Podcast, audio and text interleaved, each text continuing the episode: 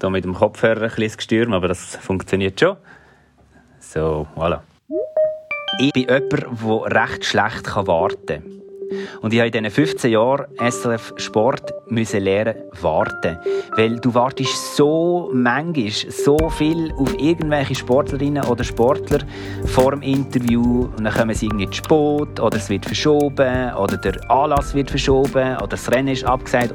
Also dort in solchen Situationen denke ich manchmal schon, hey, äh, also eigentlich könntest du besser sagen als, äh, als einfach warten. Hallo Olivier. Hallo Olivier. Olivier. Hallo Olivier. Ein Podcast mit Schulklassen, ein Projekt von Hallo SRF. Ja, hallo zusammen. Äh, mein Name ist Olivier Bohrer. Die einen oder die anderen kennen mich vielleicht vom Fernsehen oder auch von Social Media.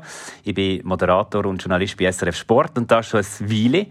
Ich habe 2008 mit dem Stage angefangen beim Fernsehen und habe vorher schon beim Radio geschafft. Damals bei DRS, beim Regionaljournal Aargau Solothurn. Auch dort schon im Sport am Wochenende, parallel zum Studium. Und ich freue mich sehr auf den Austausch mit euch. Hallo zusammen, ich bin der Matthias, komme von Luzern, bin 24, bin Student in Macklingen. Hallo Olivier. Hallo Matthias, freut mich. Bei dir scheint die Sonne, stimmt das im Hintergrund? Oder ist das irgendeine Lampe, die reflektiert im Fensterglas? Nein, bei uns scheint tatsächlich die Sonne. Hier in Macklingen ist immer äh, schön Wetter. das ist einfach eine Frechheit. Immer schön über den Wolken. Also am Anfang sprechen wir gerade das aktuelles Thema. Und zwar, wiefern hat dich Corona in den letzten Monaten beeinflusst in deiner Arbeit? Ja, Corona hat uns im Sport natürlich extrem beeinflusst. Ähm, zum einen, weil eine Zeit lang einfach gar nicht gelaufen ist und wir auch so ein bisschen innovativ werden und uns ja, kreativ überlegen, was können wir machen und haben dann auch so ein bisschen auf Social Media ausgewichen. Aber es hat, ähm, also es hat einen Haufen Chancen geboten, jetzt gerade in dieser Corona-Zeit. Wir haben die Insta-Live-Interviews machen zum Beispiel haben andere Formate ausprobiert, zum Beispiel mit der Digital Swiss 5, so eine digitale Tour de Suisse, verkürzte. Also sie waren dort äh, recht gefordert gewesen und es hat natürlich den Arbeitsalltag auch sonst beeinflusst, im Sinne von, dass wir halt jetzt Interviews machen mit Masken, dass wir überall den Abstand müssen einhalten müssen, dass wir kaum mehr vor Ort sind und wenn wir vor Ort sind, äh, halt sehr eingeschränkt sind in der Bewegungsfreiheit. Also es ist relativ tricky, aber äh, ja, wir machen das Beste daraus und es bietet sicher auch die eine oder andere Chance. Hallo, ich bin Adina, bin 25, wohne in Basel und studiere an der Eidgenössischen Hochschule in Macklingen Sport. Hallo Adina, hallo. Hallo Olivier. du wohnst in Basel, habe ich gehört. Schön. In der schönsten Stadt der Schweiz, oder? Ja, du kommst auch ein bisschen aus der Region, habe ich gehört. Ja, ja, genau. Also ich bin in der Stadt Basler, aber ähm, Basel ist so ein bisschen wie meine Heimatstadt, wenn man, wenn man das so bezeichnen kann. Genau. Ähm, das Erste, was mich interessieren würde, ist, also sind deine Erfahrungen mit diesen Insta-Live-Videos gut in dem Fall? Würdest du auch sagen, ihr habt mit denen irgendwie spezielle Zielgruppen können ansprechen vielleicht anders als mit den anderen Formaten, die ihr habt? Oder wie siehst du das?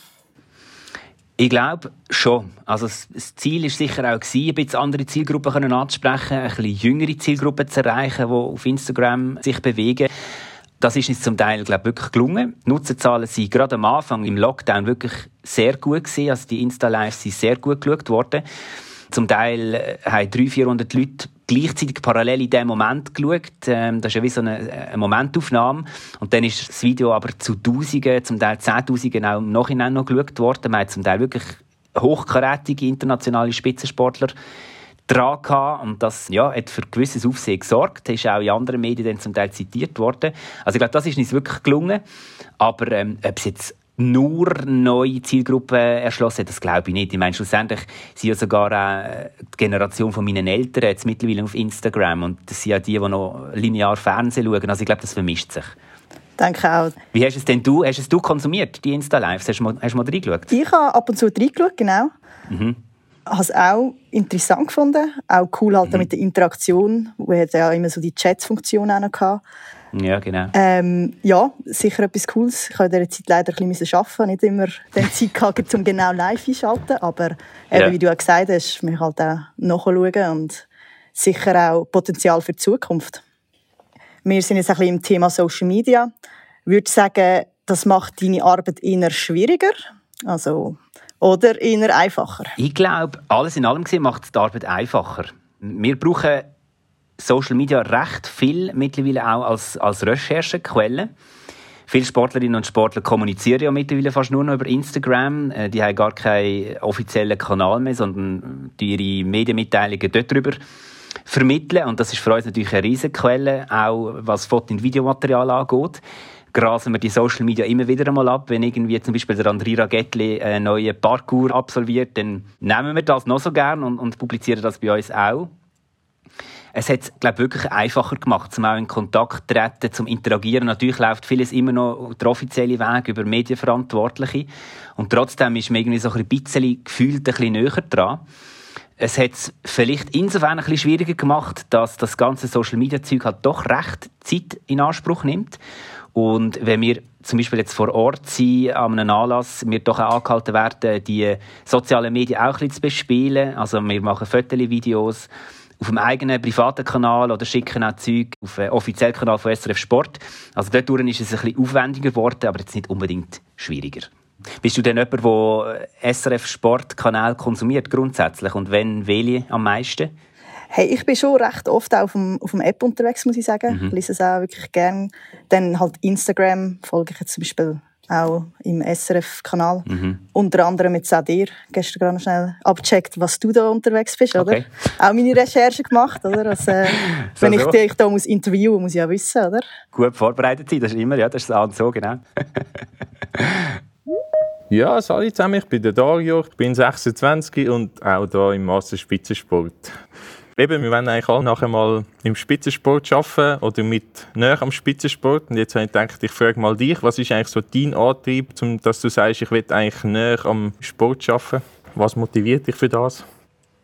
Mein Antrieb damals und auch heute ist, dass der Sport extrem coole Geschichten schreibt.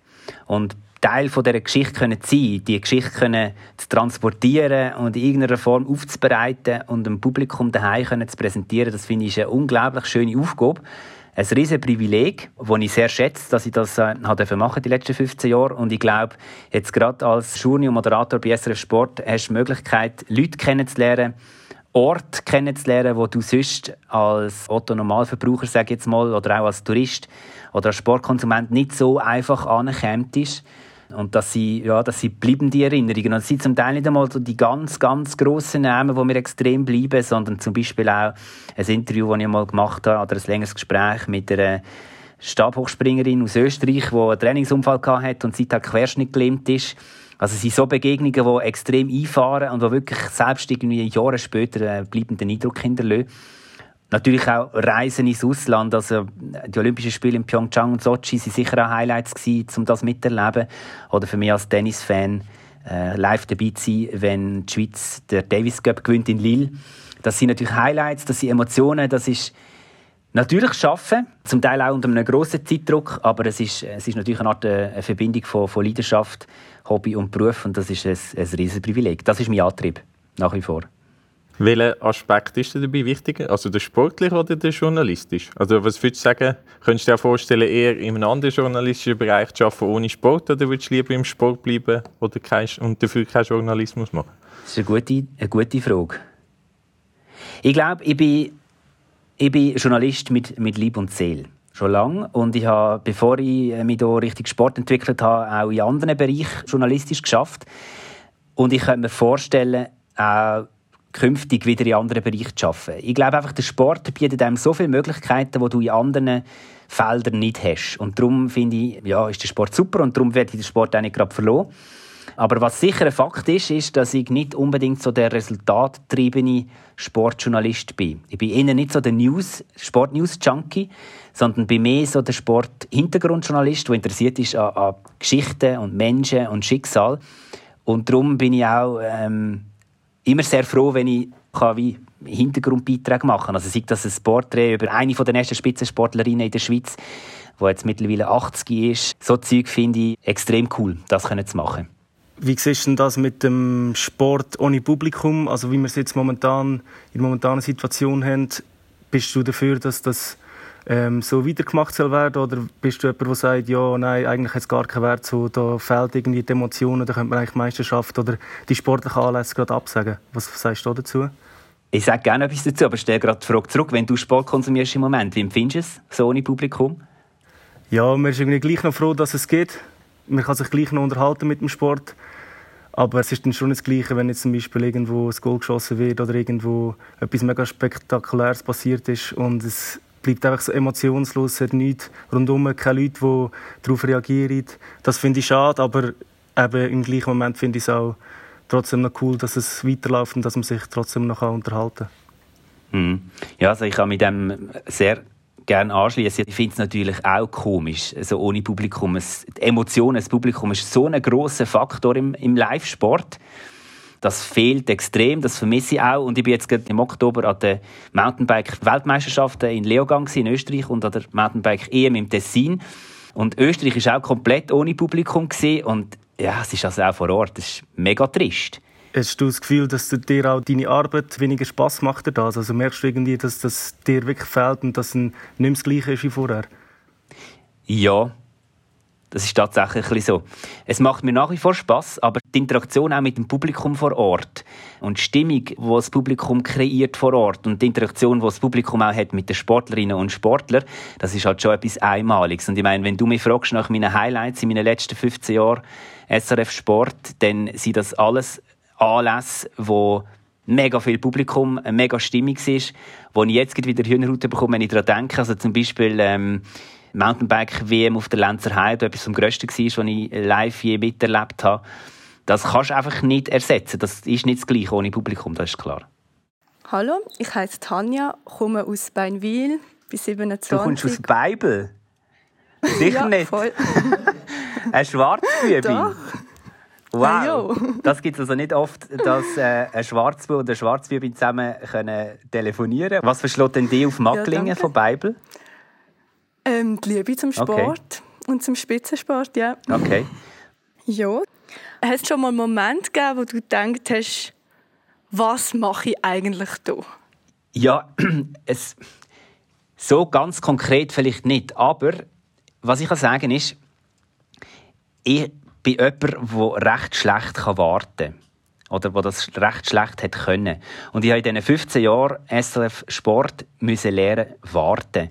Weil du wartest so manchmal, so viel auf irgendwelche Sportlerinnen oder Sportler vor dem Interview und dann kommen sie irgendwie zu spät oder es wird verschoben oder der Anlass wird verschoben oder das Rennen ist abgesagt. Du wartest auf jeden Fall so manchmal, wenn du irgendwie vor Ort irgendwo bist. Also zum Beispiel kommen wir in Sinn, wir haben äh, ein längeres Interview gemacht für die Sportlounge mit dem Sean White in Österreich, der am Trainieren war.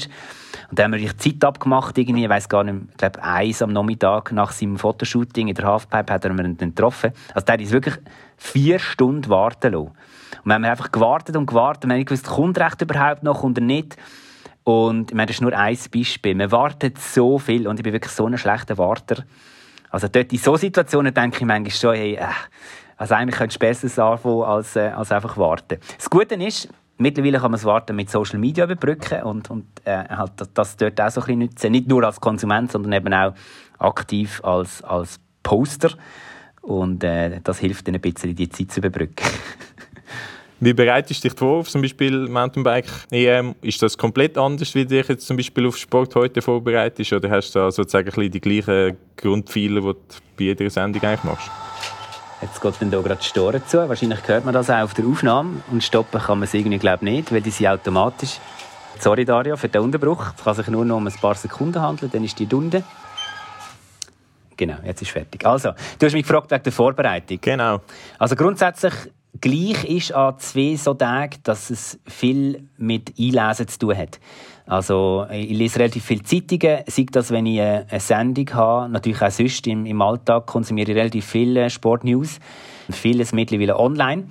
Und wenn ein Anlass ansteht, wie jetzt zum Beispiel die Mountainbike-EM in der Schweiz, dann äh, geht es natürlich auch darum, äh, der Austausch mit den Sportlerinnen und Sportlern, der Austausch auch mit den Trainern vor Ort, um an Informationen anzukommen. Es ist auch sehr viel Teamwork, der Austausch zwischen den Kommentatoren, Experten von uns und, und mir so entstehen, und dem Produzenten, wenn es einen dabei hat, der die Sendung verantwortet, so entstehen natürlich auch viele Ideen und Kommentatoren und Experten haben ein extremes Wissen, das man anzapfen kann.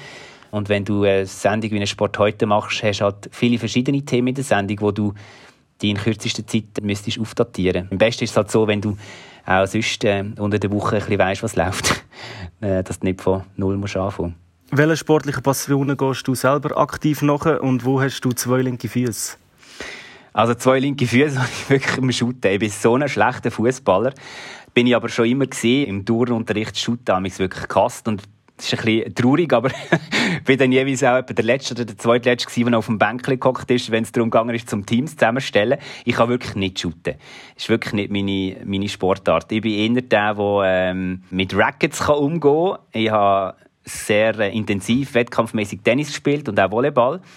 Wettkampfmäßig mache ich nichts mehr. Das, das liegt irgendwie aus zeitlichen Gründen nicht drin. Aber ich spiele nach wie vor Tennis, Beachvolleyball, gehe biken, habe Surfen entdeckt in diesem Sommer auf dem Zürichsee, was ich grandios finde. Gehe Skifahren, gehe langlaufen, gehe joggen. Habe das entdeckt vor ein paar Wochen. Also ich mache relativ viel selber aktiven Sport und finde, also ich brauche das auch.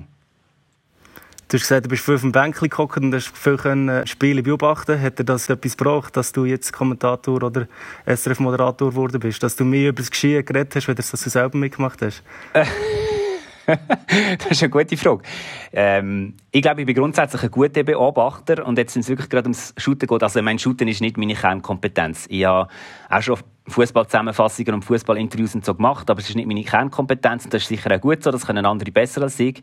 Aber ich glaube, ich bin ein guter Beobachter und vielleicht hat das sogar geholfen, dort ein bisschen äh, länger auf dem Bänkchen zu hocken, das stimmt. Und was kannst denn du nicht? Gibt es etwas? Tanzen. also okay. in der, im Ausgang geht schon nach zwei, drei Bierli. Kann man schon ein bisschen tanzen, wenn die Musik laut ist. Und so ein bisschen der Kopfnicker. Genau, und wenn es nicht so hell ist. Aber wenn ich vor Leuten muss vortanzen oder irgendwie aus dem Stegreif irgendein Move muss kommen, dann bin ich leicht überfordert. Adina, was ist denn deine Sportart? Uh, also ich bin eher polysportiv unterwegs. Ursprünglich habe ich mal Kunstrad gefahren lang. Cool. Ja, äh, lustige Zeit und dann äh, bin ich mal ein bisschen im Handball daheim. Genau, aber das mache ich jetzt auch nicht mehr aktiv. Ah, okay, das ist spannend. Okay, okay, cool.